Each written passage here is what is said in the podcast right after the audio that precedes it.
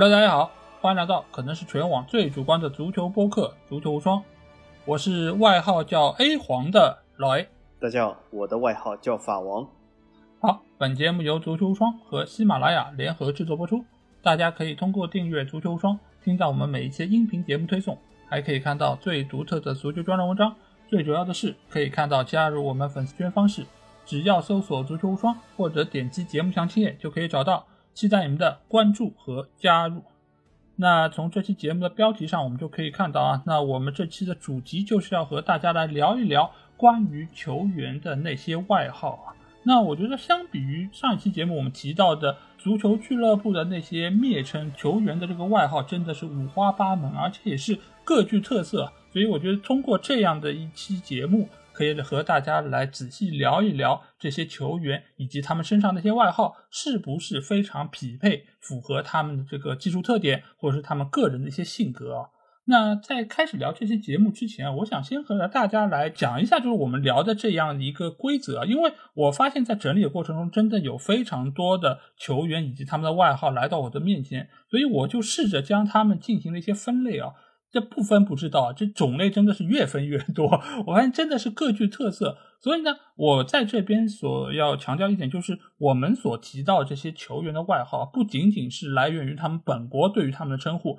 也来源于很多在我们国内啊这些球迷对于他们的一些爱称，或者说是一些演变。所以这个包容性是非常强，而且这个广泛性也是非常的大。那另外一方面就是，我们这个中间不会出现一些球员的。一些简称，就比如说我们所熟知的卡卡或者贝利，其实它的原名并不是叫这个，这个只是它缩写版的一个简称，而这个我们并不会在节目中出现，因为我发现也有很多的球迷会把这个作为他们的一个外号。那接下去我想先问一下小吉一个问题吧，就是我你在看了我所列出的这么多的一些球员外号之后啊，你觉得为什么要给这些球员起外号呢？直接叫他们的名字还不够吗？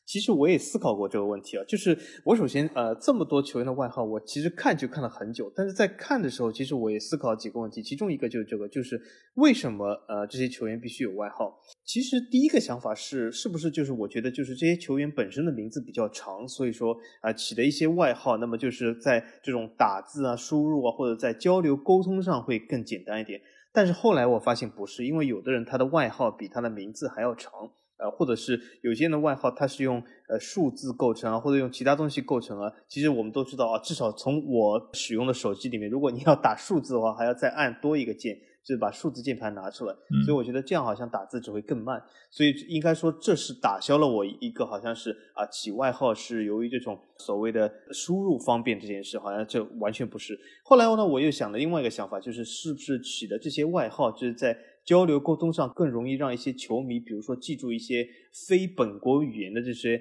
呃名字，但是后来我想想也不是，因为有些外号我觉得也是比较拗口的，也并不是就是这么简单，或者是完全的就非常明显的会只提一个人啊，所以说我也觉得很奇怪。那么后来呢，我又想到一件事，就是不是由于呃某些国家的人特别喜欢起外号？因为为什么老 A 这张名单里面，其实我们呃可以看出就有一个比较明显的特点啊。就是在这张名单里面，法甲的球员是非常少的。嗯，如果你把梅西算作法甲球员，也算一个。但是我指的，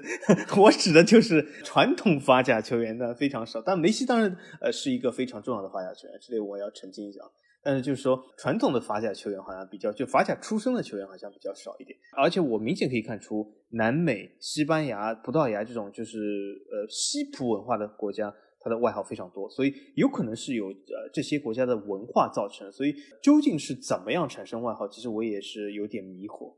对的，因为我觉得你既然是给他起外号，我觉得大多数情况下都是出自于球迷或者说是一些专业的媒体才会给出的这么一个工作。而且我觉得从相比于我们上次提到的，就是俱乐部的那些蔑称来看啊，就是球员的这些外号大多数。基本上都还是善意的，都是充满了对于球员的爱所起出来的，所以应该来说，大多数都是球迷，就是喜爱他的球迷所贡献出来这么一些创意啊。而且早期的话，我记得我们在最早看世界杯也好看央视转播也好，就是很多的这些呃外号，其实都是他们带给我们的。因为我们从小就听到了那么多的外号，所以也会有很多的球迷，他们的灵感被激发，他们也想要参与到这个起名的行列之中。所以之后你会发现。到了两千年左右，那个阶段是出现了一个外号的井喷期，加上原本国外进来的，包括自己原创的，再加上很多就是口口相传的那些外号，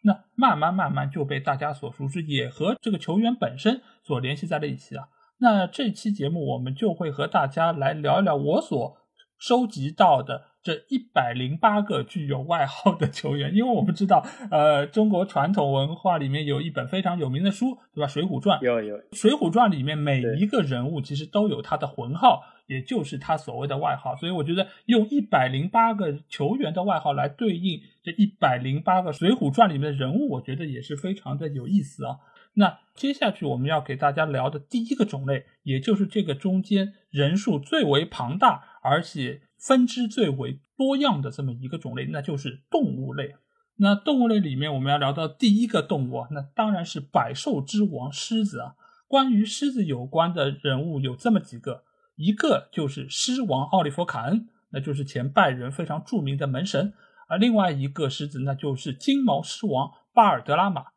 第三个狮子，它是一个小狮子，那就是在巴萨效力的门将特尔施特根。那这三个人物，小金，你觉得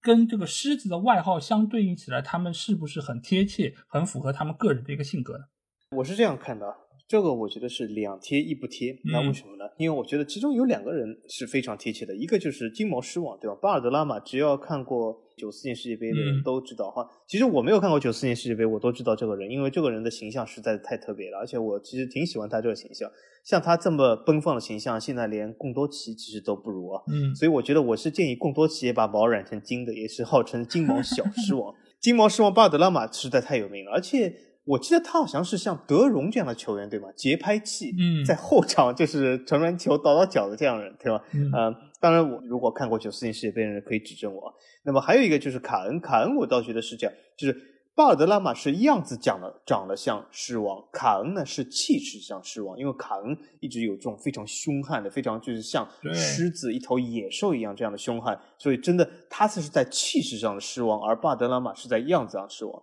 那么另一个呢？呃，我就觉得有点蹊跷，就是我实在没有办法和把特尔斯特根和狮王联系在一起。他像小狮子吗？我呃，我至少在动物园里面看到小狮子不是这个样子的。但或许有的小狮子是这个样子吧，我不清楚。但是我觉得他和小狮子联系在一起稍微有点牵强。这三个人里面，我觉得最合适的显然是金毛狮王巴尔德拉玛，因为我们如果是看过九四年世界杯的朋友，一定会对于他这个形象非常的印象深刻，因为那一年。我记得除了他之外，另外一个给我印象深刻的就是美国队有一个叫拉拉斯的一个后卫，他是留着一个山羊胡。哦，那个山羊。对对，他一个是山羊胡，一个是金毛狮王，所以当年是这两个人物给我印象很深。而且我觉得很神奇的一点是什么？就是巴尔德拉马他那个头发，你不像现在贡多奇也好，或者说是像大卫路易斯，他们那个头发没有他这么长，他比他们两位的头发还要长，而但是呢，他那每一根都是竖着的。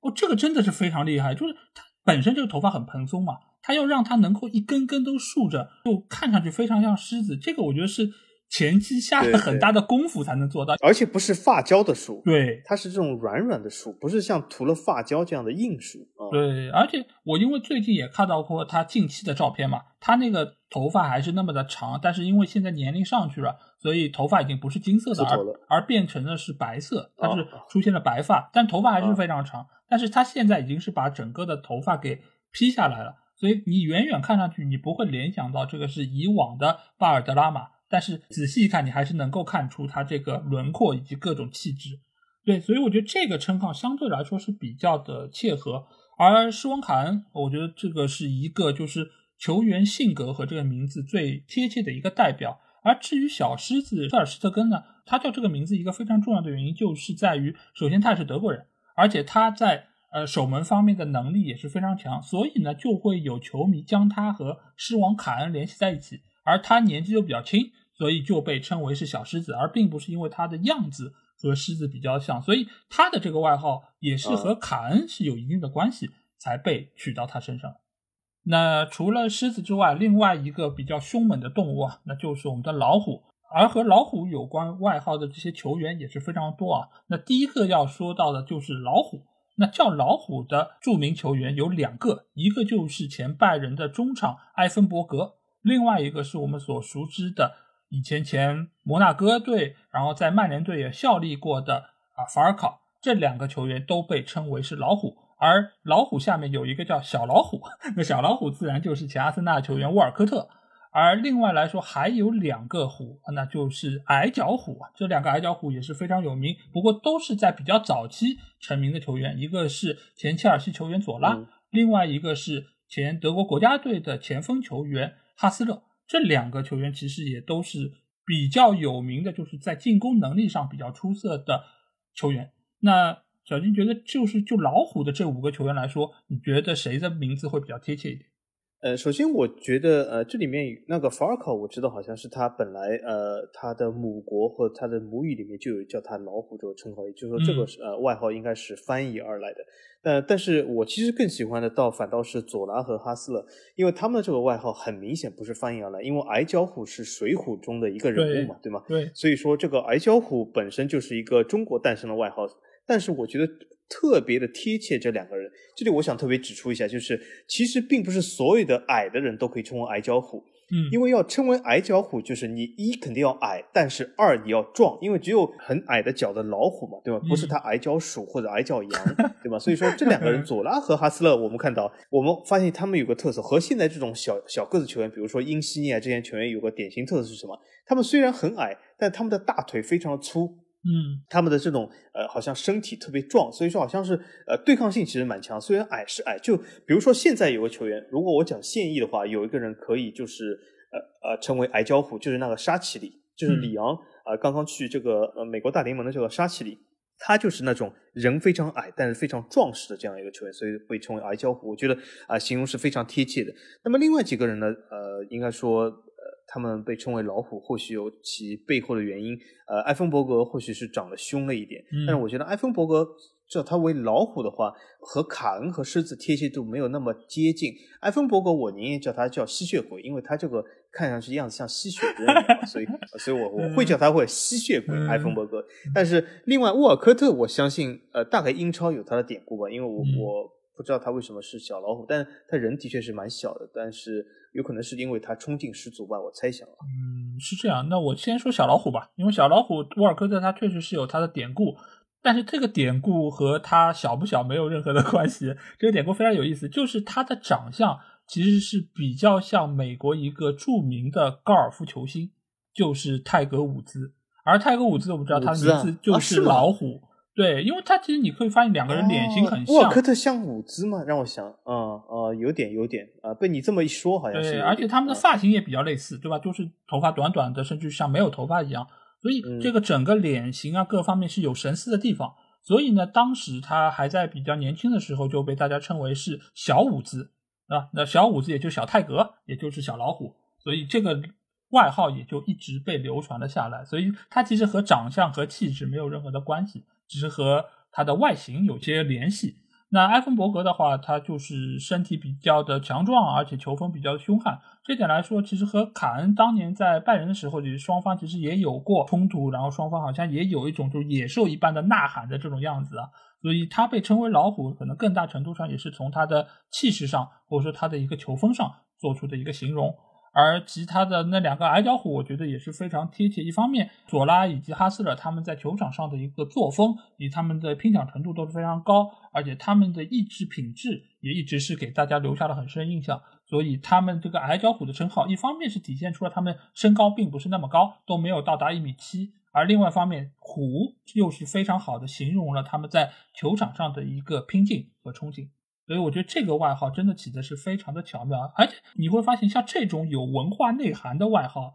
大多数真的还是要嗯，在两千年之前，相对来说那个时候好像对于外号的一个认真程度还是比较的高，起的也是更有一些深意吧。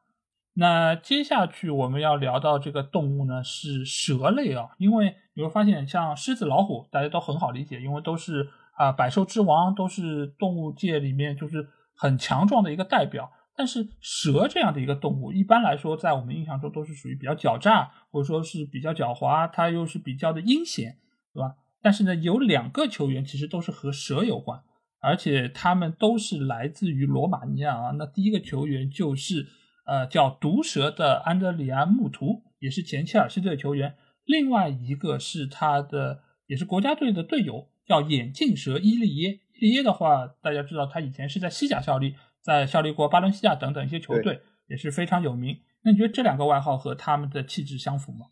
呃，木图肯定是相符啊，他不是吸毒被开除了嘛，所以他肯定是毒蛇，他全身都带着毒。嗯。是啊，所以说这个是肯定相符的。但是，呃，伊利耶这个呢，眼镜蛇这个东西的特色我不是很清楚啊。眼镜蛇好像是那种好像吹了笛子会跳舞的蛇，对吧？嗯。那么我猜想啊，有可能是伊利耶他的脚法还是蛮花哨，因为当时我记得他在巴伦西亚嘛，我而且他是一个呃脚下技术挺细腻的这种典型的罗马尼亚前场球员，像哈吉这样的，呃，所以伊利耶当时我还挺喜欢的。那么我猜想有可能叫他眼镜手是有可能他听了笛子会跳舞，但是呢。又有的时候在跳舞的时候会给对方致命一击，因为他伊利耶毕竟还是前场球员嘛，所以我猜想有可能是这个来源。我觉得眼镜手这个称号还不错啊，我个人觉得。其实眼镜蛇这个称号还有一个典故啊，这个外号是谁起的呢？这外号是前莱斯特著名教练啊，就是拉涅利起的。这个因为当时拉涅利也是在执教巴伦西亚嘛。而伊利耶就是他手下的一个弟子，所以他是根据伊利耶的一个个人特点，也就是呃脚下技术比较细腻，而且速度比较快，这个其实都是眼镜蛇的一些特色啊。这个其实他也把两者是联系在了一起，所以给他起了这样的一个外号，我觉得非常的别致，而且也很贴合这个球员的一个个人特点。呃，至于木图的话，我知道他他叫毒蛇，但其实这个说法显然和他 吸不吸毒没有关系。这个只吸毒没有关系，这个只是说明他曾经在前场的表现是非常好，能够给人致命一击。这个是对于他把握机会能力的一个褒奖。但是我觉得好像。切尔西球迷可能并不会特别认同，因为他在切尔西效力的那段时间表现可以说是非常的一般，没有体现出他作为毒蛇很毒的那一面啊。但是这个外号还是留在了我们心中，能够长期的和他联系在一起。那说完了蛇类，我们接下去要进入到就是猛兽类啊。这个中间其实有两个动物是给我留下了非常深的印象，一个就是著名的独狼罗马里奥。这个外号可以说是现在最如雷贯耳的几个外号之一。另外一个呢是比较早期的一个球员，也是前皇马的功勋布特拉格诺，他的外号叫秃鹫。那小金觉得这两个外号是不是说明他们在门前把握机会，或者说是捕取猎物方面非常独特的一个特色呢？嗯，我首先说一个简单的，布特拉格诺，我一秒钟他的比赛都没看过，所以他能不能捕猎我不太清楚啊。但是后来他在皇马任这个官员的时候，我有的时候看到他的这个镜头或者照片，嗯，我发现他的鼻子大概有点鹰钩，所以说和这个秃鹫有点像嘛，嗯，这是让我联想到能够联想到这一点。但能不能捕食我就不清楚，因为他的比赛我也没看过，而且当时呃皇马五鹰时代嘛，对吗？呃，这个时候我其实曾经提到过，就是皇马在那个时代其实和现在地位是没法同日而语的。当时的皇马还是一支非常西班牙本土化的一个球队，就是它的市场也是在本土，所以它呃只能就是尽量的呃使用一些啊本土或者这种拉美裔的球员。那么另外一个呃罗马尼亚独狼，我觉得。呃，这个形容非常的贴切，也是非常的形象。那为什么呢？呃，首先，呃，有的人会会说，呃，罗马尼奥不是一直和比如说罗纳尔多啊和什么贝贝托啊什么配合，他也不一定是在前场非常独的人，因为有的时候我们会把独狼形容成在前场非常独断的人，对吗？但是我觉得独狼这个东西呢，还有另外一层意思，就是他真的是。呃，非常的嗅觉灵敏，他非常就是在门前的嗅觉非常的好，能够给对手致命击。我觉得更多的给我这种感觉，而且当我一看到独狼在形容罗马里奥的时候，我第一感觉就是在门前的嗅觉和这个非常强大的这种终结能力，倒不是说他在前场非常的毒，因为有的时候狼在单独行动的时候，我们不一定要说这是他只是一个呃非常毒的人，但是我觉得这也是狼的一种呃行为方式，或者是罗马里奥说明他真的是一个杀手型的前锋球员。对的，因为这两个球员都是前锋嘛。啊，布特拉克诺因为是比较早期，所以大多数的球迷对他不是特别熟悉。但是我相信皇马的球迷应该对他是很熟悉，因为他曾经和墨西哥著名的射手乌戈桑切斯是组成过非常令人胆寒的锋线啊。所以他对于线路的一个判断以及非常灵敏的一个抢点能力，使得大家给了他一个秃鹫的外号。因为秃鹫我们也知道，它是能够在高空非常敏锐的捕捉到猎物在哪里，而且以一个最快的速度涉及到目标。而且进行攻击，所以这样的一个外号，其实对于他的一个射手的一个本色，我觉得是非常好的一个形容。而独狼的话，我觉得对于罗马里奥来说真的是无比贴切啊，因为本身他具有非常好的一个门前的嗅觉，而且他的把握机会能力也是非常的独到，所以每当机会出现的时候，他是不可能让他错失的。另外一方面，他在场外也是具有非常桀骜不驯的一个性格。以及独来独往的一个处事方式啊，所以独狼真的是对于他最好的一个诠释。而且独狼你会发现，它不是属于那种很勤奋的这种动物，基本上是属于有目标出现了，我过去一击致命，然后把它拿下。而罗马里奥在踢球时候也不是属于那种非常勤奋的，他基本上就是在前场游弋等待机会的出现，一旦机会能够出现，他就会以非常快的速度前去将它把握住。我觉得这个外号真的是非常贴合罗马里奥的个人特点。那说完了两个猛兽类的球员，那不得不说一下就是速度类的三个球员啊。那第一个就是我们非常熟知的前巴萨球员埃托奥，他的外号叫猎豹；而另外一个就是葡萄牙的功勋球员，也就是非常多葡萄牙球员的偶像，就是黑豹尤西比奥。而最后一个，一开始并没有把他列在这个提纲里啊，但是后来我发现这个人真的是我们儿时看球不可忽视的一个人物啊。那他的名字就叫阿斯普里拉，他的外号叫黑羚羊。那小吉对于这三个人物，你觉得这个外号贴切吗？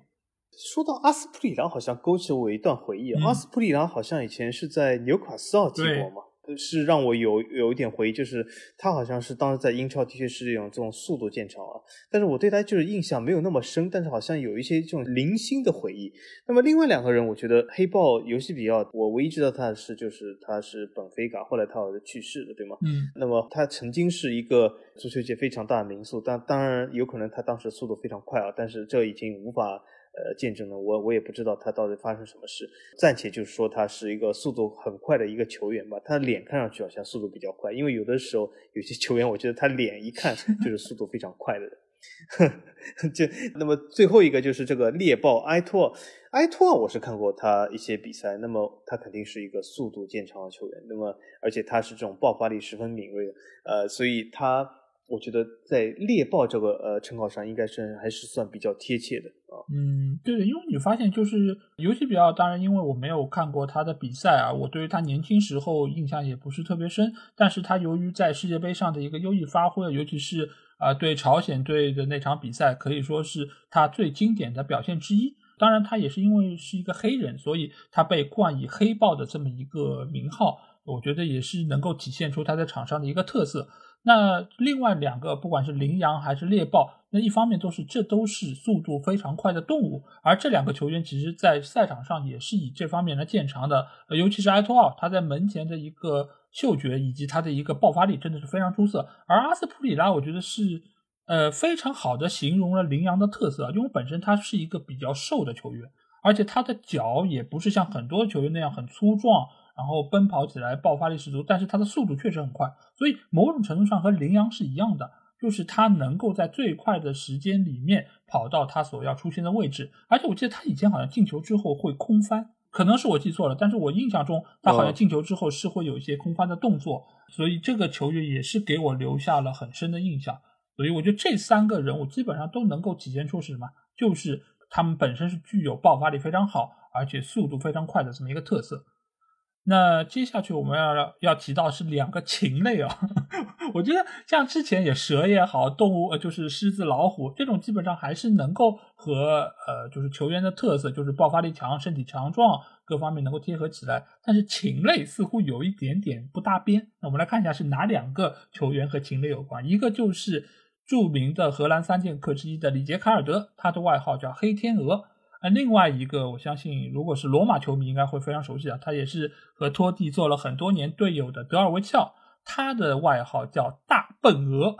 我不知道小鸡知不知道这两个外号？第一个外号我是听说过的，第二个外号我虽然没听说过，但是德尔维奇奥我是相当相当熟悉，因为我曾经是呃呃拉齐奥的球迷，那么罗马队的时候是也是非常清楚。德尔维奇奥，呃，他其实是当时是罗马队的一个非常重要的球员，他给我最大印象就是这个人长得是真的很丑，呃，应该说，呃，球员里面长得像德尔维奇奥这么丑的不是很多，但但也有不少啊，呃，但德尔维奇奥他他总体来说是一个应该说踢的中规中矩的球员吧，在当时足坛。德尔维奇好像也算呃一号人物，但是我觉得他的水平如果放到现在来的话，那么呃基本就是和水货还是挂点关系的。那么德尔维奇就是给我这样的印象。不过当时的罗马其实呃呃在德尔维奇时代也没有这么强吧。那么还有一个黑天鹅就是这个里杰卡尔德。里杰卡尔德我没有看过他踢球，呃他我对他所有的指导东西都是因为他呃这个执教的东西，但是呃他被称为黑天鹅，我猜想大概是。由于它比较黑，但是黑的东西实在太多了。为什么叫天鹅？我不太清楚。呃，我很难就是把它和天鹅就是联想到一起。我看到的情况是，当然除了首先他是一个黑人之外，那这个黑已经很好解释。而天鹅的话，一方面是说明他踢球的风格比较优雅，而且在赛场上是属于那种闲庭信步，所以能够和天鹅的高贵能够贴合在一起。另外一方面就是你会发现天鹅要比其他的禽类要更加的大一些。因为里杰卡尔德他的身高非常高，而且身体也是非常的健壮，所以呢，用天鹅来形容他就相对来说是比较的合适一些。所以这几方面的叠加之下，他被冠以黑天鹅的这么一个名号。而至于大笨鹅，我觉得这个真的是我看到的时候是让我不禁笑了出来，因为这个外号我其实已经很多年没有听到了。早期的话，我要没记错，我最早好像应该是从。央视当时好像是张璐解说还是谁解说，是有提到过，就是德尔维奇奥就叫大笨鹅。当然，我后来去查了一下，为什么会叫大笨鹅？因为好像说他的跑步的姿势比较的怪异，而且他相对来说速度是比较缓慢的，所以他这样一个身高比较高的球员在中锋的位置上，那看上去就有一点点像大笨鹅。但是我更。倾向于这是一个爱称，而并不是一个丑化他或者说贬低他的这么一个称谓。但是我觉得现可爱的对对，所以现在提到大笨鹅，能够想到德尔维切尔，我觉得这个本身也是大家对他的一个认可吧。而且他确实当年，我记得在呃两千年欧洲杯以及在意大利国家队也是做过很长时间的主力锋线球员而出现的。所以我觉得他的个人能力，你可能放到现在来说。当然，也是因为现在的足球整个大环境以及打法方面，似乎不太需要他这种比较笨重的中锋球员，所以他现在如果放到体系里面，可能会比较的没有市场。但是在以往来说，他这种比较身高比较高、抢点能力又不错，那我觉得还是能够在球队里面有比较好的一个作用。当年意大利国家队也确实是依靠着他来作为锋线的一个尖刀。那说完了这些之外，接下去我们要提到的是宠物类啊。那这里面有两个球员给我们印象很深，一个就是兔子萨维奥拉。那这个我相信很多球迷都很熟悉，就是前皇马的以及巴萨的前锋球员。那另外一个是比较老牌的球员，他的名字叫福格茨，他的外号叫卷毛狗。那小金，你知道这两个外号吧？福格斯那个我完全不知道，但是当然也有可能是因为我从来没看过福格斯踢球的时代。但另外一个萨维奥拉，那我觉得这个外号是非常有名啊，就是兔子萨维奥拉。因为萨维奥拉他不仅是这个外号有名，他本身其实就算挺有名，因为他是众多马拉多纳接班人里面稍微还可以的一个。因为马拉多纳接班人里面大部分都不太行，但是萨维奥拉算是稍微可以的。呃，他其实职业生涯的起点对吧？我记得当时是河床，然后去的就是。呃，这个巴塞罗那后来没怎么踢出来，后来是辗转反侧，后来又去了皇马，反正去了一堆球队。但是我觉得总体来说呢，他踢的还行，而且他的特色就是非常的小，非常的快。那么这个和兔子的呃契合度非常高，而且再加上他有一点龅牙，所以说和兔子基本是完美的结合。因为本来我想说，呃，是不是比如说呃罗纳迪尼奥这种呃比他龅牙龅了更厉害的人更适合兔子呢？但是后来我想想，就是罗纳迪奥没这么小，对吧？因为兔子你不仅要抱。不仅要快，你还得要小，所以萨维拉又爆又快又小，所以我觉得呃三点非常符合，所以萨维拉我觉得叫兔子，那真的是非常完美啊。对，因为萨维拉我们如果是看球比较早的朋友，一定会记得他当年在世青赛上的一个优异的发挥嘛，而且当年也是对着中国国青队有过一场非常著名的比赛，也是依靠战胜了中国国家队之后，最终依靠他的优异发挥拿到了那届世青赛的冠军，从而被各大豪门球队所看上啊。当然，他叫兔子这个外号，一方面当然是因为他的龅牙，他的龅牙非常的明显，而且有也很有特色；另外一方面也是他在前场的一个动作速率非常快，和兔子也是相当的神似。而至于卷毛狗的话，福格茨，如果你没有看过他年轻时候踢球，你从九六年欧洲杯他在赛场边的执教，你也可以看出他那一头卷发其实还是非常的有特色，所以这个名字应该很容易就能够和他联系在一起。当然，足坛叫卷毛狗的其实不只是福格茨一个人啊。还有另外一个球员，其实也叫卷毛狗，但是没有被我选上来的一个原因就是这个传唱度并不是特别的高，那就是前利物浦队以及皇马的球员麦克马纳曼，因为。麦克马纳曼他也是具有一头卷毛，而且那个卷毛卷的也是非常的有特点，所以一度在英国国内他也是被称为叫卷毛狗。但是这个称号我不知道是因为和福格茨重了，还是大家觉得用外貌来形容他好像有一点点辱没他的一个个人能力，所以之后好像也没有被呃更多的传送出来，所以我这次也没有把他列在这个名单之上。但福格茨我相信这个传唱度显然是比较的多，因为毕竟他的一个。踢球的历史离我们已经非常的远，但是仍然是有非常多的人记得他叫卷毛狗这个名字。那接下去我们会进入到很多啊，就是很多叫小字辈的一些球员，这个里面一共有五个球员都带小。那第一个就是现在可能是世界上最优秀的球员之一啊，那就是小跳蚤梅西。那接下去一个就是刚才呃小杰又说到，就是。马拉多纳接班人之一中的另外一个就是小毛驴奥尔特加，第三个是小猪施温施泰格，第四个是小虫克劳迪奥洛佩斯，第五个是比较久远的一个球员，他的外号叫小鸟，也就是加林查。那这五个球员里面，小金你这个外号都有听到过吗？你觉得这个小字是不是很能体现他们个人的一个特色？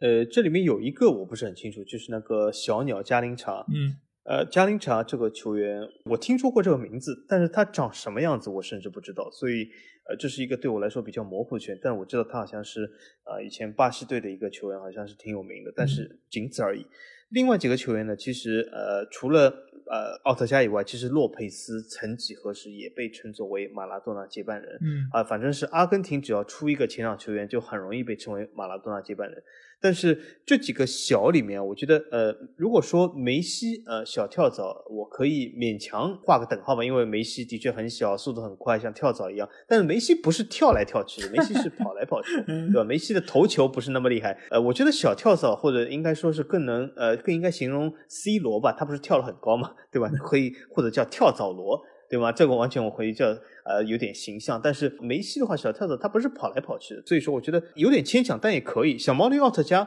我不知道为什么他会称为毛驴，但是我觉得这个外号挺可爱的啊，也挺符合奥特加这种一头也是这样卷发，这样呃好像蛮可爱的这个形象，也也算可以。小猪施维因施泰格，我觉得呃他看上去好像是有点憨厚，像个小猪一样，呃有一点这个联系啊，我可以说有点勉强。呃，但是最后一个我觉得是。呃，最让我不能觉得有任何联系的就是这个小虫洛佩斯，他为什么叫小虫，我不太清楚。但是这个叫法好像按照我的理解，有一点好像。呃，是阿根廷本身演变而来叫法，或许在阿根廷有他的故事，或许是我猜想。是的，其实这几个人的这个外号其实都有属于他们的故事。梅西的话相对来说是比较体现他个人特点吧，就是小跳蚤。一开始的时候，他可能就是带球能力啊各方面，当然已经体现出了他非常好的一个潜质，但是。当他拿到这个外号的时候，他可能还是刚刚初出茅庐啊，所以他在球场上的一些特色还是比较小只，而且他的冲击力以及各方面的一个技术特点，让他看上去特别像小跳蚤这么一个形象。但是之后我了解到，就是跳蚤这个名词，其实在阿根廷国内是非常常见的，因为小虫克劳迪奥洛佩斯这个小虫其实也是跳蚤的意思，可能在阿根廷国内跳蚤这样的一个。生物吧，很容易和那些前场的速度比较快、技术比较好、冲击力比较强的这些球员联系在一起，而且本身他们的身体不像，比如说巴蒂或者克雷斯波那么的强壮，所以呢，让这些锋线的球员被冠以了跳蚤这样的一个名号。当然，因为呃洛佩斯的话已经有非常多的球员是被叫跳蚤了，所以在华语圈被叫成的是小虫。但其实它和跳蚤就是一个意思。另外，小毛驴奥特加的话，他其实也是非常著名的所谓马拉多纳接班人之一。他之所以他之所以会被叫做小毛驴，一方面是因为他的个性非常倔强，他有那么一股倔劲，这个是和小毛驴是一样的。而且他在赛场上也是属于那种拼劲十足的球员啊，所以我们也会记得他在九八年世界杯顶了范德萨那一下，真的是非常倔啊，有一股驴气在里面。所以我觉得用小毛驴来形容他也是非常贴切。那至于小猪的话，其实这也是有一个典故，因为我们知道小猪他这个球员是温斯泰格嘛，他这个名字非常的长，所以呢，当时拜仁队内的一些球员就是觉得，呃，他这个名字太长了，读起来不方便，所以呢，就读作了他德语里面的一个简称，对吧？这个我也不知道该怎么读啊 s w e e n y 大概是这么样一个读法，所以在这个词在德语里面其实就是小猪的意思。那所以久而久之，大家就给他冠以这样的一个外号，就叫小猪施温斯泰格。而最后的话是小鸟加林查，那加林查的话，这个其实本身，呃，它为我们所熟知，就是因为它两个脚并不是一样长嘛，而且它好像是有一点点罗圈腿，所以他当时在踢球的时候，他这样的一个所谓的生理缺陷，反而倒是成为了他个人的一个特色，所以让他能够在赛场上很多假动作啊什么，就是非常容易骗到对方的防守队员。而之所以他会叫小鸟，就是因为。加林查这个名字在葡萄牙语中就是一种小鸟的名字，所以呢，久而久之就将它冠以小鸟加林查的这么一个称号。而且小鸟的话，可能某种程度上也是想要贴合它啊，在球场上比较轻盈的一个舞步、比较快速的一个速度等等这些特质啊。所以小鸟加林查也是非常为大家所熟知的一个外号。那接下去我会和大家提到几个野字辈的球员啊，那这个里面也是有非常多我们熟知的，一个就是野猪戴维斯，这个也是非常著名的前荷兰队的中场球员，也是前 AC 米兰非常好的一个后腰球员。那另外一个是野人阿尔梅达，这个是前阿根廷队的后腰球员。那接下去是会有三个叫野兽的球员，一个就是巴西队的前锋埃德蒙多。另外一个是阿根廷的特维斯，最后一个是来自于巴西的巴卜蒂斯塔，这个也是前阿森纳队的球员。那最后有一个野，那就是野牛埃辛啊。其实埃辛他的一个外号，正准确来说应该叫水牛，但是我不知道为什么现在好像在网络上非常多的人会把它叫成野牛啊。这个其实我觉得也有点牵强，甚至我看到过有一个称呼叫他什么。叫他野性的水牛，所以我觉得勉强也把他排到了这样一个野字辈的里面。那小金觉得这几个人物里面，谁最配得上“野”这个词呢？有几个人我觉得可以啊，首先是戴维斯，他看上去的这样子好像是有点野的样子啊，而且他职业生涯后期还戴副眼镜，这个头发而且扎成这种辫子，呃，而且这个长相是十分的凶悍，我觉得蛮像野猪的。那另外一个就呃埃德蒙多也可以称为野兽，因为他不是在球场上经常打人嘛，以前啊我记得，呃，所以说啊应该是一个比较野兽的这样球员，好像经常是发生这种冲突。另外一个我觉得我非常形象的倒是这个特维斯。就是特维斯这个球员，我倒觉得他真的应该不能说称为野兽，我觉得他也是个野人。因为特维斯这个人给我的感觉就是，他这个样子好恐怖。刚才我说就是德尔维切尔这样的球员，这么丑的球员非常难得，但是我觉得特维斯是另一个可以挑战德尔维切尔丑的球员。这里我其实想问一下老 A 一个问题啊，嗯，就是老 A 是曼联球迷，他曾经在曼联踢过球，对，特维斯在脖子上长了这么多东西，是不是像这种？呃，什么青蛙一样的这种癞蛤蟆这样的这种皮肤啊，是什么东西啊？呃，这个据说是他在童年的时候好像是受伤之后留下的伤疤。啊，像这样是啊，那么就是伤疤男啊。那么反正我觉得他这个我不知道这个呃原因啊，但是特维斯给我的感觉就是这个人非常恐怖，我其实不是很想摸他的脖子，呃，所以说呃，我觉得他应该是实至名归是个野兽啊。对的，这几个里面，我其实觉得戴维斯是最为大家所熟知而且认可的一个人物吧，因为他本身在赛场上就是那种拼抢比较积极，而且杀伤力比较强的一类，而且他个人的一个横冲直撞这么一个个性，也有点像野猪给我们留下的一个印象，对吧？而且他后期戴着一副眼镜嘛，这个应该是他那个眼睛疾病所特批的这么一个待遇。所以你会看到他在整个赛场上当时就是最特立独行的一个人物。而对于那几个野兽来说，我觉得其实埃德蒙多可能是我心目中最贴合野兽的一个人物，因为一方面他在赛场上的表现确实是非常的出色，另外一方面就是他在场外的很多的一些事情也让他给我们留下就是桀骜不驯，而且不按常理出牌，而且非常的不听管教吧。所以当时九四年世界杯，原本他按照实力来说，应该是能够被选入国家队，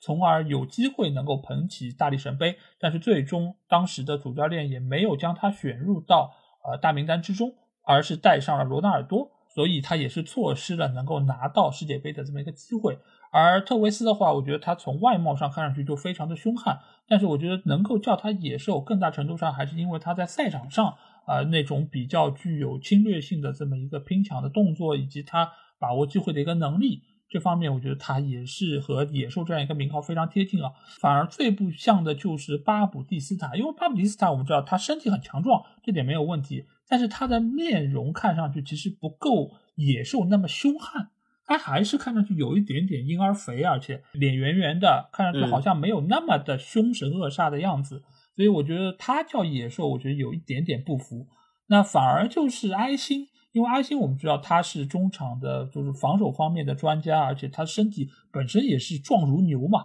所以我觉得野牛也好，水牛也好，呃，确实是很贴合他的这样的一个气质。那至于野人阿尔梅达的话，因为本身阿尔梅达他也是长发嘛，所以你如果把所有 就是。愿意留长发的球员都称之为野人，那 我觉得可能也还不错。当然，另外一方面可能也是说明阿尔梅达在防守方面也是非常的具有侵略性，就有一点点的不讲道理，就有一点像未开化的野人一样的一个踢球的作风。所以我觉得每一个带“野”字辈的球员，他显然啊都不是什么善茬，他们在赛场上都能够给球队带来非常大的一个好处。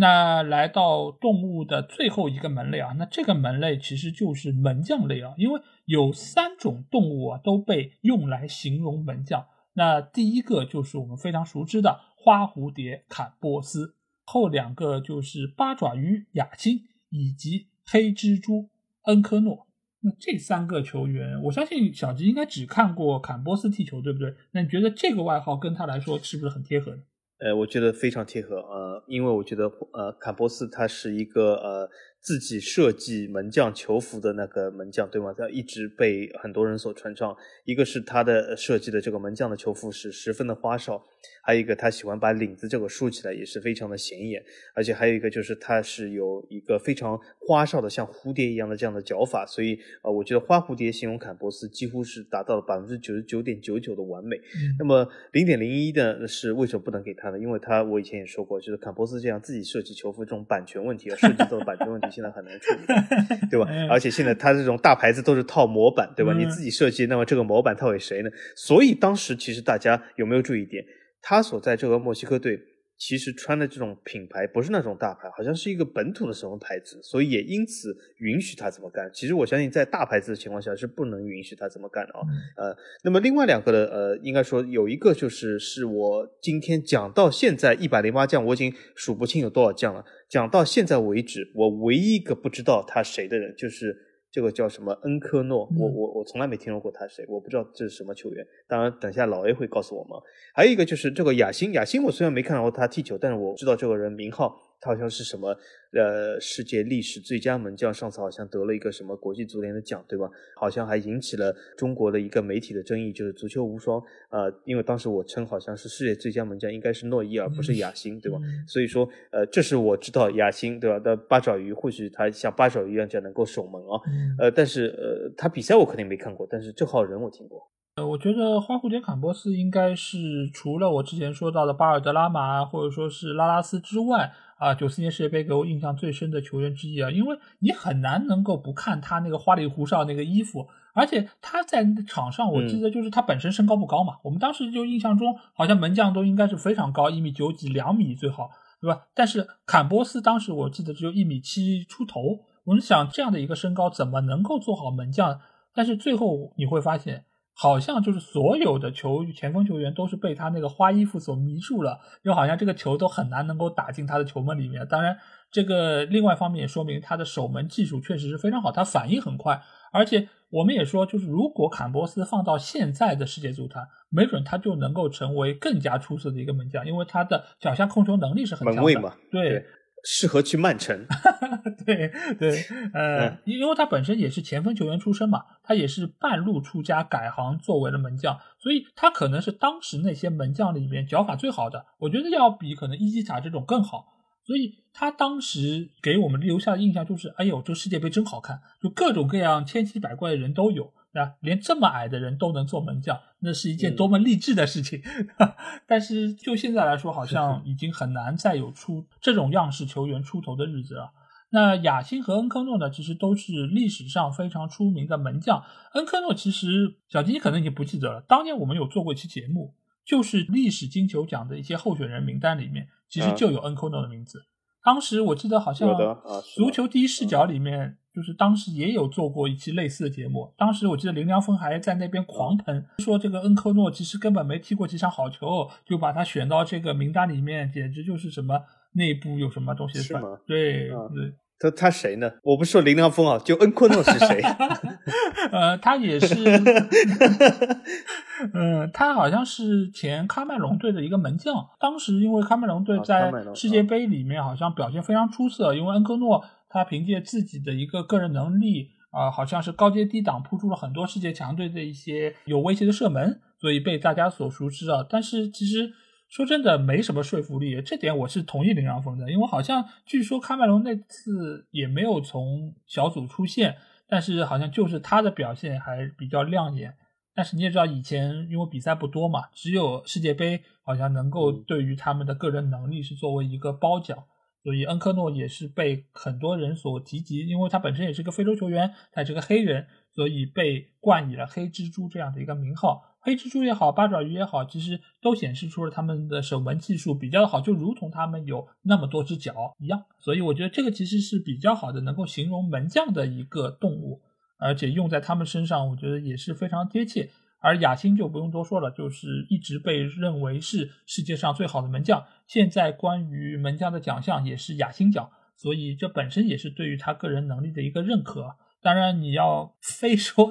诺伊尔是最更好的，我觉得也没问题。毕竟关公和秦琼不是一个朝代的，怎么能够拿来相提并论呢？对，嗯，那在说完了动物类之后，我们进入到第二个大类，那就是植物类。植物里面其实。比较人物比较少，其实就主要是两个人物，一个就是小豌豆埃尔南德斯，这个我们知道是来自于墨西哥的著名前锋，也是前曼联队的球员。那另外一个则是前西班牙的主力前锋大卫比利亚，他的外号叫葫芦娃。那这两个外号，我相信小吉都听到过。那你觉得他们这个外号贴切吗？这两个外号应该是耳熟能详。呃，小豌豆，我我记得他是本身就是墨西哥就呃称为他叫小豌豆，但是。我这个没法说贴切，我觉得这两个人其实都不太贴切。为什么？那么为什么说阿尔南德斯是个小豌豆？难道是因为他的头看上去挺比较小，有点娃娃脸，像一粒小豆子吗？但是。这个好像是需要一定的联想能力啊。那么另外一个，我觉得就是更奇怪。那么《葫芦娃》这个卡通片我看过，就是里面是讲了一个蛇精的故事。我当时特别喜欢这个蛇精，呃，但是有可能是因为特别喜欢蛇精，对锥子脸，对我特别喜欢这种啊，呃，所以我特别喜欢杨幂，大家知道吗？那么，但是好像由于我受到蛇精的迷惑，我对这个葫芦娃的关注比较少。但但是在我的印象中。这七个葫芦娃没有一个长得像比利亚呀！这比利亚的脸有一撮小胡子，葫芦娃也没胡子呀，所以我我觉得这两个人都不太贴切。那比利亚为什么叫葫芦娃？那么我们大家请老 A 分解一下。那好吧，我就先说比利亚吧，因为这个词儿并不是我们国内的球迷起的，因为它本身在西班牙国内就被称为葫芦，它不叫葫芦娃，对吧？只是到我们这里。那就把它嫁接过来称为葫芦娃。其实为什么他会被称为葫芦呢？因为他小时候刚踢球的那个时候，他的身高不高，但是呢身体却比较的敦实，所以看上去非常像一个葫芦。所以久而久之，大家就把它称为是葫芦。而在我们国内，因为本身有葫芦娃这样的一个动画片，所以它又是一个人嘛，你不能把一个人叫葫芦吧？那所以久而久之，在我们这儿就把它称为叫葫芦娃。但其实和任何一个葫芦娃都没有关系啊。原来这样。对，啊。然而至于小豌豆，其实这个故事就更深了。这个和它长得像不像个豌豆没有任何关系啊。这个其实主要是源于他的父亲，因为他父亲本身也是一个球员，老哈维尔嘛。老哈维尔他因为是长了一双绿色的眼睛，所以当时他们就把老哈维尔称为叫豌豆，而他的儿子埃尔南德斯自然也就被称为叫小豌豆。所以这其实是有一个子承父业的这么一个故事在其中啊，和他个人的形象其实没有任何关系。而且我们也可以看到他在球衣上印的那个名字叫什么 Chicharito。这其实就是墨西哥语里面小豌豆的名字，而不是它真正的名字。哦，原来如此。对，所以这一点也是非常有意思啊！真的是，呃，你不查不知道，你仔细来了解一下，你会发现，哎，这种样子的外号真的还是有一点点故事性在中间。那说完了植物类，我们接下去要来到一个比较有文化底蕴的地方，这个叫文化历史类。这个中间也是有非常多有特色的一些名字。那第一个我们要说到的就是神魔类。这个里面就是涉及到，比如说很多的神话、宗教类的一些内容啊。那比如说第一个就是战神巴蒂斯图塔，第二个是来自于叫神灯兰帕德，第三个是他在切尔西队的队友魔兽德罗巴，第四个可能大家并不是特别熟悉，他叫魔鬼埃切维里。那这四个人物，小吉你都熟悉吗？呃，我首先在我忘记之前，先说一下这个人埃切维利，我我我没有听说过，他叫魔鬼吗？这个等下听老 A 解释一下啊。呃，那么另外几个我听说过，兰帕德叫神灯，我不知道原因，或许英超有他的故事吧，但是。我现在光看字面意义，我很难把兰帕德和神灯联系在一起。但是德罗巴和魔兽，我觉得还是有点联系，因为他长得特别丑，像一只野兽一样。那么在场上踢的又不错，那么成为魔兽，那我觉得是情有可原。那么战神巴蒂呢？战神这个呃希腊神话或者这个游戏我玩过，里面的战神和巴蒂这个还是样子有差距啊，至少他是光头不是长头发。嗯，但是呃巴蒂我觉得称为战神倒也可以，因为为什么呢？巴蒂本身就是一种。呃，好像是有点，这里我要借用一下，就是罗粉形容 C 罗的这几句话，就是好像永不放弃啊，永不言弃啊，对吗？大力抽射啊，什么什么，好像的确有这种战神的这种感觉，就是而且就是在场上他的巴蒂式的射门嘛，对吧？总是力大又沉嘛，啊，所以说我觉得还是比较贴切的啊。但是那第四个我的确没听说过，老 A 可以告诉我们大家一下。第四个埃特维里，其实如果呃就是也是看美洲杯或者说是看以前世界杯的话，会比较了解他。他是玻利维亚的中场核心，他可能也是整个玻利维亚最有名的球星吧，因为他曾经也是呃在美洲杯上有非常好的一个发挥，而且以前玻利维亚我们知道他是有高原主场，所以其实依靠那个主场或者其他各方面的一些优势，他们就是玻利维亚有一度的成绩还是相当不错，而埃切维里作为他们队内的一个绝对核心。也是也是有非常好的一个摧城拔寨的能力。当然，他另外一个特色就是他的头发也是非常的长，而且他的面容也是比较可怕，所以他会被冠以魔鬼的这么一个名号。那兰帕德的话，其实非常的明显啊，主要是因为他的这个名字，就是他的那个兰帕德的前四个字母 lamp 嘛。Lamp 其实就是个灯，然后呃，很多人就将它进行了神话，对，然后就将它 称为叫神灯兰帕德，其实和灯没有什么关系。那魔兽德罗巴，我觉得就非常的就是从外形上也好，和他踢球风格也好，就很容易能够联系起来，因为他本身身体非常强壮。而且他在球门前的这么一个威胁程度也是非常贴合魔兽这么一个名号，而战神巴蒂的话不言而喻啊，因为我觉得在有那款游戏之前，就巴蒂战神这样一个名号早就已经有了，所以显然他们两个不是用的，对吧？不是同样一个模板刻出来的。而他之所以叫战神，我觉得不言而喻嘛，因为他在。球门前的射门是势拔千钧的，而且他对于进攻的渴望是无人能及的，而且他本身又拥有这种长发飘飘的那种不羁的形象，所以各方面来说，你都能够将他和一个英雄人物，或者说是在战斗方面最为出色的一个呃神话人物联系在一起。那我觉得冠以战神这样的一个名号，真的是非常的贴切。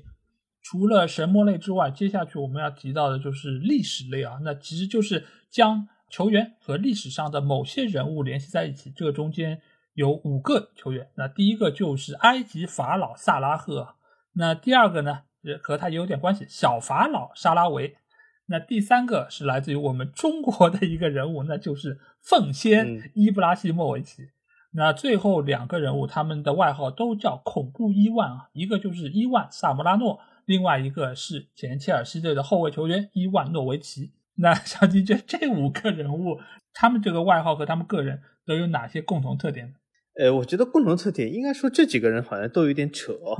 那为什么呢？首先就是萨拉赫说说他为埃及法老，我知道原因啊，因为他是埃及人，但是我不同意他成为埃及法老。为什么呢？因为大家都知道，其实呃，埃及法老当时的埃及的这个民族和如今埃及这个民族其实已经不一样了。因为如今的埃及民族是阿拉伯人呃占领和移民埃及以后的新的民族，它并不是以前古埃及的那波人。嗯，所以说呃，一个新的阿拉伯裔成为以前古埃及法老，我觉得是不合适的啊。当然我知道他成为法老原因，因为仅仅是因为他是埃及人。那么第二个就是他的儿子小法老沙拉维，但不是他儿子。但小法老的这个角度来说，我觉得我也知道原因，因为他也是一个埃及裔的这个意大利人，对吗？那么他首先也他也是一种新的这种阿拉伯裔的埃及人，所以说。呃，我觉得呃，称他为小法老也是不是很贴切。当然了，呃，和埃及扯上点关系，好像都要叫法老。呃，的，所以我也知道这是情有可原。那么另外几个呢，就是说这个恐怖伊万，我觉得这种俄罗斯球员或者是东欧有些人很喜欢用这个伊万这个名字，对吗？那么盖伊这个恐怖伊万，我觉得也可以。但是萨莫拉诺他其实不是这种东欧俄罗斯球员，但是啊，他如果既然叫了伊万，那么叫他恐怖伊万也行，我觉得呃勉强行吧。那么最后一个我。我倒想说道说道，最后一个老 A，你你今天说我们这所有的这个球员的外号都是爱称，不是灭称，但是我觉得。叫吕奉先，叫吕布是 有点灭称的吗？因为这个历史人物应该说不是那么正面嘛，至少他有几件事是触动了很多人的心扉啊。就比如说他什么认贼作父啊，什么弑父啊，还有什么三姓家奴啊，什么三姓家奴啊，还有就是什么被美色迷惑啊，什么什么，反正这样的事蛮多的。那么适合伊布吗？呃，难道？仅仅因为他叫伊布和吕布一字之差，所以就成了吕布吗？我觉得，我觉得这个好像有待商榷，有待商榷。当然了，他和吕布有一个共同特征啊，就是非常的高大，非常的这个呃武力值很高，对吗？就是啊，在球场上他是一个很厉害的球员，这个和吕布是一样的啊。但是另外一点就是，我觉得他虽然是个武力值很高球员，但吕布当时在三国好像是号称。离最厉害，那么伊布离最厉害好像还是有点差距的，所以我说从各个角度来说，他好像称为吕布都不是那么合适啊。我觉得就先说这个凤仙吧，就是我相信给他起这个名字，肯定还是看中了他非常高大，像铁塔一般的身材，以及在赛场上非常强的把握机会能力。但是我也曾经听到过有人说给叫他吕奉先，另外一方面也是因为吕奉先三姓家奴嘛。因为伊布我们知道他是足坛浪子，他也是效力过非常多的球队，好像也有人诟病说他好像经常改换门庭，这个其实也是和吕奉先好像有暗合。但是我相信肯定大家称他为奉先还是出于比较好的那个目的，也是觉得他确实是啊非常贴合像吕布这样一个高大威猛的形象。对吧？毕竟我们更熟知的是三英战吕布这样的，他比较光辉正面的那个形象。那两个恐怖伊万呢？我觉得这个就比较扯，主要是因为他们名字里面都有伊万啊。当然，一个是叫伊万萨姆拉诺，他确实叫伊万，而伊万诺维奇，他只是他的名字前一半有伊万这个音。那但是你把它称为叫恐怖伊万，而且是。呃，俄罗斯史上的一个暴君，从他们的个人的风格上，我觉得不是特别的贴合吧。可能萨姆拉诺他在赛场上把握机会能力，或者说他那个恐怖起来那个面部是有一点点吓人。但是伊万诺维奇他作风是比较强悍，但是我觉得和恐怖伊万好像并不是特别的贴合。那至于另外两个法老，一个我觉得就很简单粗暴了。萨拉赫的话，只是因为他是埃及人，所以就叫他法老。而沙拉维的话，他叫小法老，好像还是因为他曾经在比赛就是取得进球之后，是做过一个埃及人庆祝的动作，所以当时好像就叫他是小法老。这个当然可能也是和他个人的一些信仰啊，以及他各方一些信息是有关系。所以他被称为小法老。但是目前来说，好像沙拉维也已经是泯然众人啊，就是没有再重复他当年的一个勇气。当然，也可能是因为他在中超混过一圈之后，也是磨平了他的一些锐气。那在说完了历史类之后，接下去我们进入到动漫类啊，这个也有非常多的球员，他们是和一些动漫人物联系在一起。那第一个就是前荷兰队非常著名的边锋球员罗本，他的外号叫小飞侠。而另外一个知名球员呢，就是现在曼城队的中场核心凯文德布劳内，他的外号叫丁丁。那第三个球员，如果是英超的老球迷，应该会比较熟悉，那就是大力水手德拉普。呃，最后一个球员是前上港队的锋线悍将绿巨人胡尔克。那这四个球员里面，哎，我不知道小吉你知不知道德拉普这个人？是不是法兰克福门将啊？并不是，他是前斯托克城的一个球员。哦，那我不知道，那我不知道，那我完全不知道这位球员。呃，当然，那就更不知道他为什么被称为大力水手？难道是他喜欢吃菠菜吗？他之所以被称为叫大力水手，主要是因为。最早之前是在斯托克城，是将他的一个特点会发挥到极致，那就是他的手榴弹式的边线球，而德拉普就是当时在场外一直掷边线球那个人，而且他的那个臂力真的是非常惊人，他通常可以从边线的这一侧扔到对面那一侧的禁区线。那非常的厉害啊，所以他久而久之就被称为是大力水手，因为力气非常大嘛。而且现在德拉普的儿子好像是在曼城的青年队效力啊，这个如果是曼城球迷可以关注一下他。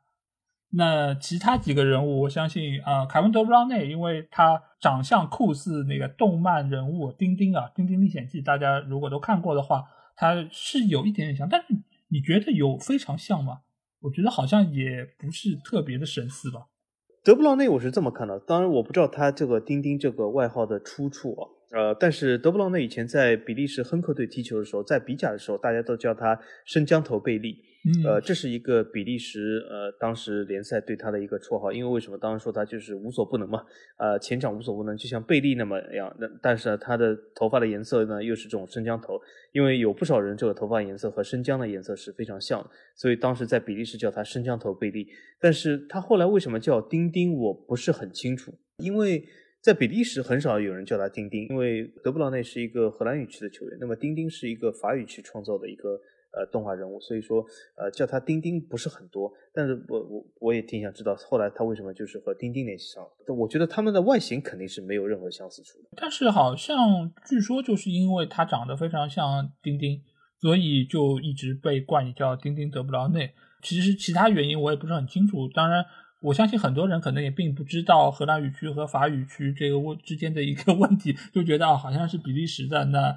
好像离法国也很近，那这个动漫人物好像也比较的贴合，而且可能德布劳内看上去也是属于那种白白净净的，和里面丁丁的那个形象有一点点像，我不是很清楚，但是据说就是因为外貌比较相似吧。而相对来说，我觉得小飞侠的话，因为可能是罗本他的速度比较快，而且他在边路的那个冲击力非常强，所以被冠以小飞侠这么一个名号。那绿巨人，我觉得可能是这四个人里面最贴切的，因为本身，呃，胡尔克就非常的强壮，而且他这整个肌肉块儿，看上去就像浩克是一样的，对吧？所以我觉得这个名号反而倒成了他的名字，因为他的本名并不叫胡尔克。胡尔克其实也是和贝利或者卡卡一样，只是因为胡尔克他本身是一个动漫的人物，超英的人物，所以我这里把他列进来，来作为外号的一个代表。因为他的全名其实也非常长，就和巴西人一样，通常有三到四个组成在一起，但是和胡尔克是完全没有关系的。但是久而久之，大家因为他的外形，因为他的技术特点而冠以了绿巨人这样的一个称号，所以他现在在他的背后印的名字也是胡尔克。我觉得这一点来说，可能他是最为贴合的一个人物。那接下去我们来到的是文学类啊，那这里有两个人物，呃，我觉得好像是有点牵强，一个就是大圣贝尔，那另外一个是指环王劳尔冈萨雷斯。你觉得这两个人物，他们这个外号起的贴切吗？第一个我觉得相对来说更贴切一点，因为什么？因为我觉得贝尔好像长得是有点像孙悟空啊，就是有点这种尖嘴猴腮的样子，但是。你如果说他真的像，那我也认，对吗？但是好像就是这个相似程度，如果你不说他像孙大圣，那也可以。但是我觉得相对另外一个来说稍微好一点，因为另外一个我觉得我知道是原因是什么，因为为什么劳尔进球好以后，他必定要亲吻这个所谓的戒指，对吗？呃，是他的这个进球的动作。嗯。呃，但是后来我记得劳尔后期好像他已经不戴戒指，他好像进球完以后是用这个。呃，手敲一下这个胸口，然后这样的庆祝动作，我记得他以前在沙尔克零四是这样的，啊，有可能是由于这个戒指好像已经是不允许再被球员戴在场上，呃，但是如果把这个称为指环王的话。我觉得真的这个人肯定是没看过《指环王》这电影，因为《指环王》这电影里面从来不是 这种金戒指。《指环王》这电影说句实话，我不是那么喜欢，但是至少我也看过，就是这个所谓的三部曲我也看过，但里面没有金戒指这个动作，呃，所以说呃，我觉得的确是呃，这个大圣稍微贴切一点，《指环王》那个比较扯。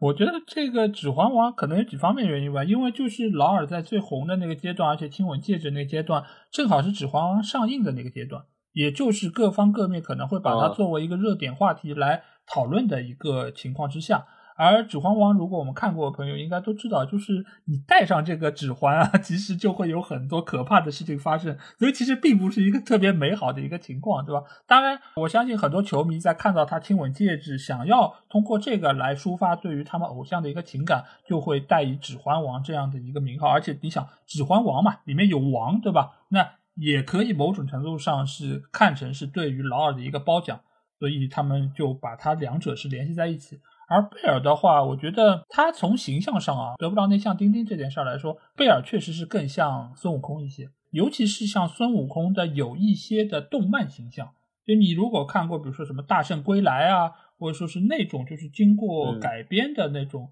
呃孙悟空的形象，其实你看上去会和贝尔更像一些，所以他被称为大圣，我觉得也还可以接受。而且某种程度上，你也可以说是啊，贝尔是脚下有那个筋斗云，对吧？就速度非常快，传给三秒后的自己。那某种程度也算是他的一个个人特点体现吧。所以我觉得，嗯，算是一个还在情理之中的外号。嗯，而且还有一点和大圣比较像，就是他在早期成名以后，他和孙大圣一样，就是在皇马其实最后的生涯是有一点这个挣扎。就我们大家也知道，孙悟空在《西游记》里面。呃，早期好像非常厉害，后面的表现是十分的挣扎，对吧？不知道为什么，但是他的确是表现非常挣扎，对吧？这点和这个贝尔有点像。嗯，好，那我们在聊完了这个文化历史类之后，接下去我们要和大家聊到的是武器类啊，因为有非常多的球员，他其实也是和很多的武器一样，就非常的锐利，非常具有破坏性。那我们这里列出了四种武器啊，那第一种。其实这个我觉得都不能称为武器吧，那就是瓦刀。因为我不知道大家知不知道瓦刀这个东西啊，瓦刀好像都是什么泥瓦匠会用的那种，对。但是在这里好像被用来形容，就是这个球员非常的有侵略性，或者他的破坏力比较强。那中间其实有两个球员被称之为是瓦刀，那第一个是里瓦尔多，那另外一个是现在莱斯特的主力前锋杰米瓦尔迪。那这两个人物，你觉得和瓦刀这个东西形象吗？贴切吗？我觉得一点都不贴切。有可能他们的唯一的原因，就是因为名字里面有个瓦。那么，呃，现在其实比他们两个更红的就是蒙彼利埃队的瓦西，那么也可以称为瓦刀，因为大家都知道瓦西、瓦黑，对吗？瓦吹，呃，现在在这个网络上非常流行。但是这个我觉得真的是太怎么说拆字了，就仅仅是因为一个瓦字，就是要套了一个瓦刀，我觉得不是那么贴切。嗯，那。除了瓦刀之后，我们接下去要聊的是一个叫小飞机，也叫滑翔机，那就是前有几架飞机。对，先说小飞机吧。小飞机就是前罗马队的前锋蒙特拉。那他因为是我们知道进球之后经常会做出那个滑翔机一样的这种动作，所以久而久之大家就称他为是小飞机。那除了小飞机之外，还有一个叫金色轰炸机啊，那这个也非常有名，就是前德国队的。主力前锋尤尔根·克林斯曼，他也做过德国队主教练。当然，从轰炸机 延伸出来的就是最近非常红火的叫金色侦察机啊，也是切尔西队的主力前锋蒂莫·维尔纳。那你觉得这三架飞机里面哪架飞机最贴切？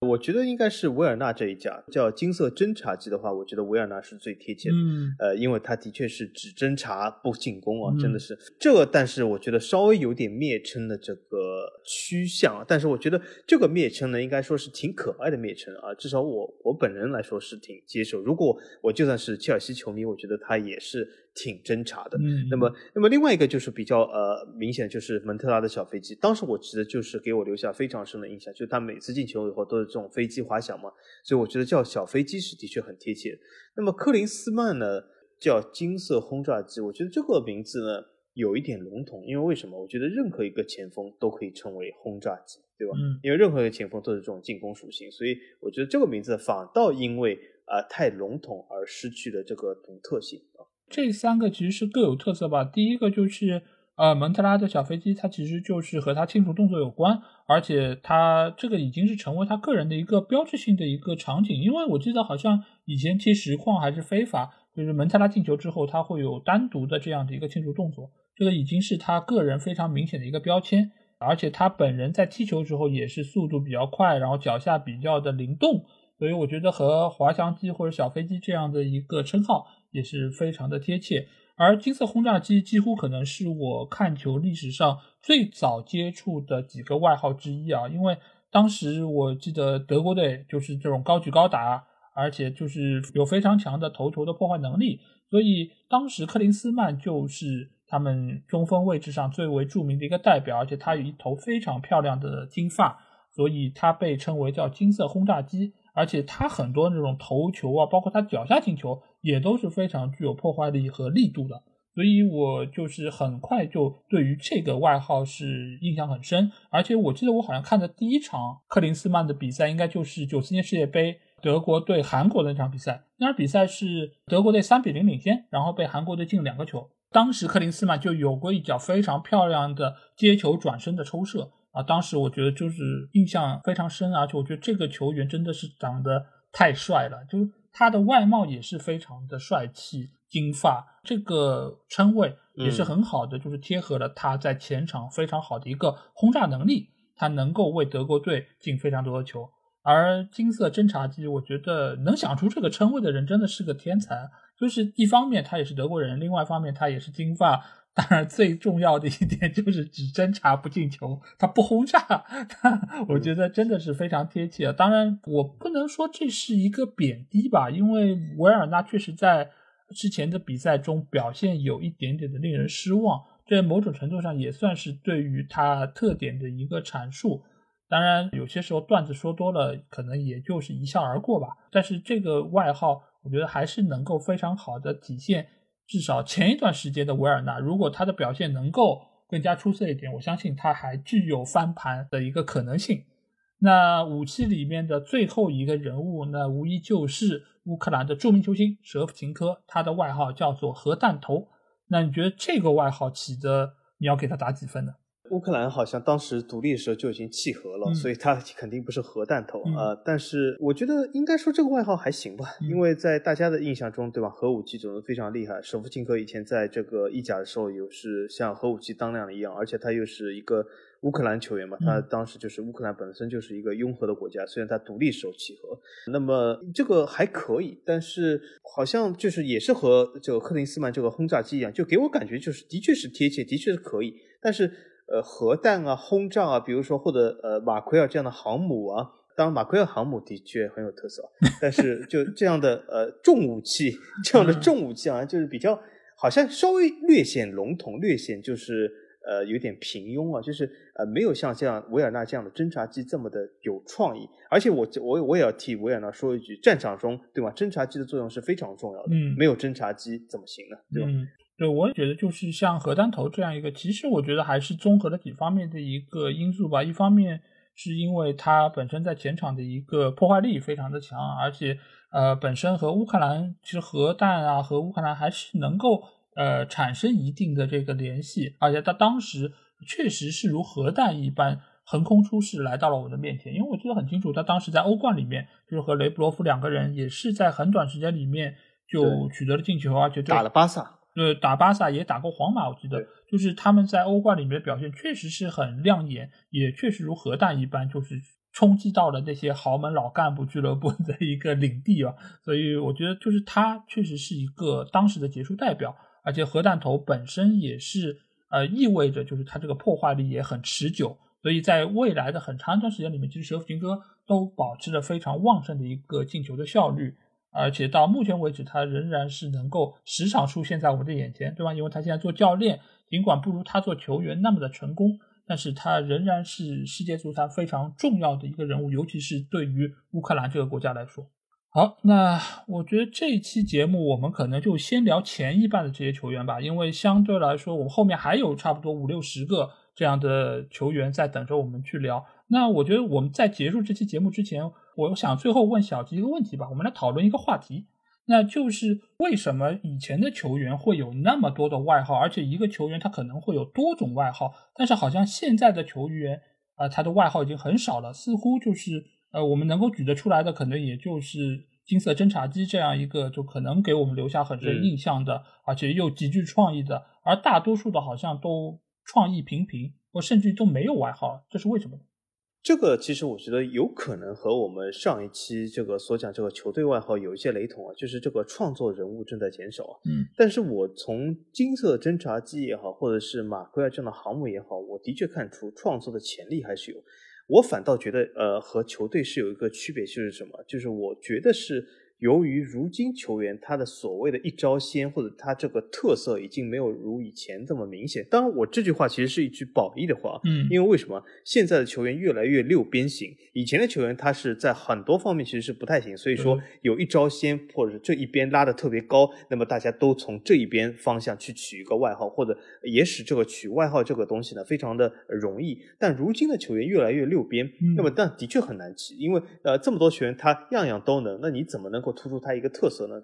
所以说我觉得这个球员的这种全面性，我觉得导致了这个外号的匮乏。当然了，我觉得呃外号还是一件挺不错的东西。那既然如果是能力方面匮乏，那么大家可以往这个像劳尔这样对吧，和一些指环没有关系的东西这些外号也可以取出来。呃，但是从另外一个角度来说的，我也觉得有一点不知道老魏发现没有，就是现在球员的庆祝动作，嗯，好像的确没有以前那么。具有特色，大部分当然我知道都是，呃，把衣服脱了或者什么样，非常的兴奋，或者是空翻或者怎么怎么样。但是这种固定的庆祝动作，在我印象中啊，C 罗有一个，对吗？就是这个扒一下，两个手一一锤跳一下，对吧？姆巴佩有个，姆巴佩就是双手这个插这个插胸，对吧？对，啊，交叉插胸。但是好像很多球员现在没有一个固定的庆祝动作了，这好像是比以前要少一点。因为以前我记得好多球员。都有一些固定的庆祝动作，但现在好像是稍微少一点。对的，就是你可以理解为是球迷的创意在枯竭，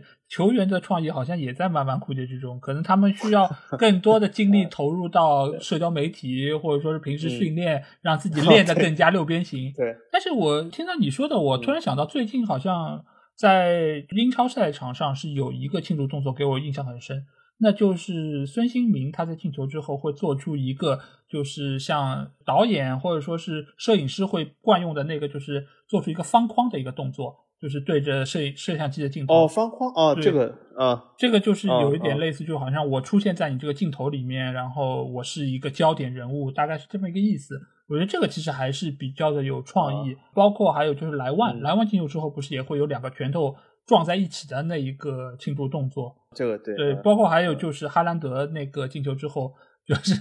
我也不知道那个叫什么，就是做佛呃对佛的那个，就是然后把手就是摆成那个佛的那个样子。我觉得就这个说明他们还是动过一些脑筋。我也不知道是是不是因为他们可能比较大牌，所以背后的团队会给他们设计打造一些人设，说你进球之后就做这个动作，属于你个人的一个符号。我觉得可能有这个原因在中间，但是。确实是好像越来越少了。那回到就是球员的外号这点，我觉得缺乏特色是一个非常致命的点。因为你会发现，现在来形容很多优秀球员，一般来说会用哪个词形容？就是全面，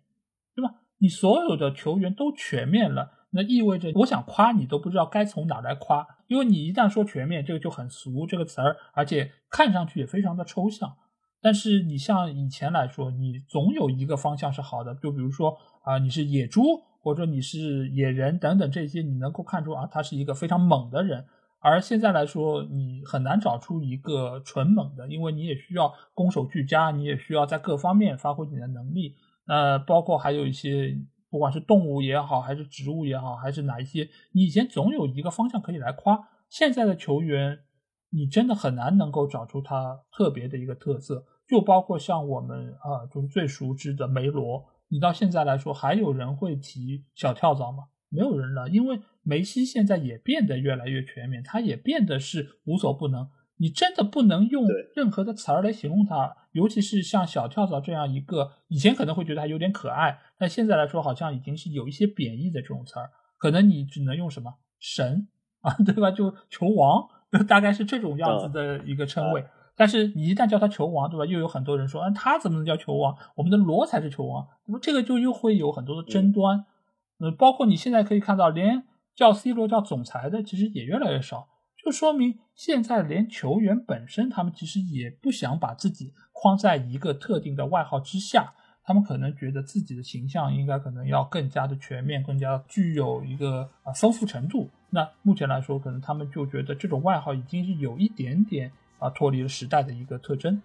呃，所以也可能是这一点造成了现在球员好像外号越来越少，而且另外一方面来说。你就算是给球员起了外号，因为我们还是能够从红色、绿色的各种呃 A P P 上面看到有球迷给他们起外号，但是这些外号很大程度上都很难能够留下来。你很难像以前那样，比如说，呃，为什么我们之前会说那么多的外号它是很贴切，而且和他个人的特色是很切合的？那就是因为经过了时间的考验，他们被留了下来，也确实是能够在创意方面是有所造诣。而现在呢，大多数的内容可能都没有办法能够留下来，所以更大程度上我们会觉得好像没有那么多的外号可以用来形容球员。我觉得本身也是和现在的呃球迷的创意是有一定的关系。这个在我们上一期节目中也有简单提到。所以我觉得就目前来说，我们为什么会要来评点这些以前球员的外号？我觉得某种程度上，一方面是让球迷能够知道